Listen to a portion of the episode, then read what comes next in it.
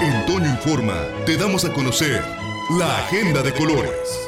Hola, ¿qué tal? Mi nombre es María Fernanda Velarde, soy integrante de Sonora Trans. El primero de octubre del año pasado se aprobó el decreto para reconocer la identidad de género de las personas trans en nuestras actas de nacimiento. Este hecho es histórico, es un parteaguas en el reconocimiento de los derechos civiles para la población trans en Sonora y nos puso a la población trans muy felices, tanto que decidimos comenzar una tradición, celebrar octubre como el mes del orgullo trans. Para este mes de octubre tenemos como eje temático visibilizar a la niñez y juventud trans, porque consideramos que históricamente nos hemos olvidado un poquito de esta población específicamente, la niñez y juventud trans. Y la gran mayoría de las personas trans conocemos nuestra identidad de género desde la infancia o la adolescencia, sin embargo, pues muchas veces no se nos permitió desarrollarnos de acuerdo a esta identidad que ya sentíamos y percibíamos. Y bueno, planeamos las actividades. La primera primera de ellas es una escuela para mamás, papás y familias de personas trans, sobre todo de niñez y juventud, para que reciban un apoyo pues un poco moral, comunitario y a la vez educativo, para que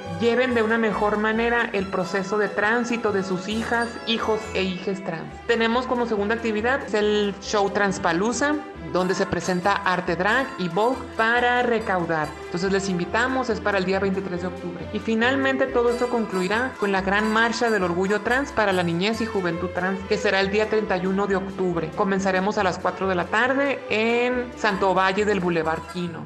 La finalidad no es celebrar Halloween, pero aprovechamos el momento para que cada quien vaya disfrazada o disfrazade, de acuerdo de preferencia a un personaje infantil o vinculado con la infancia.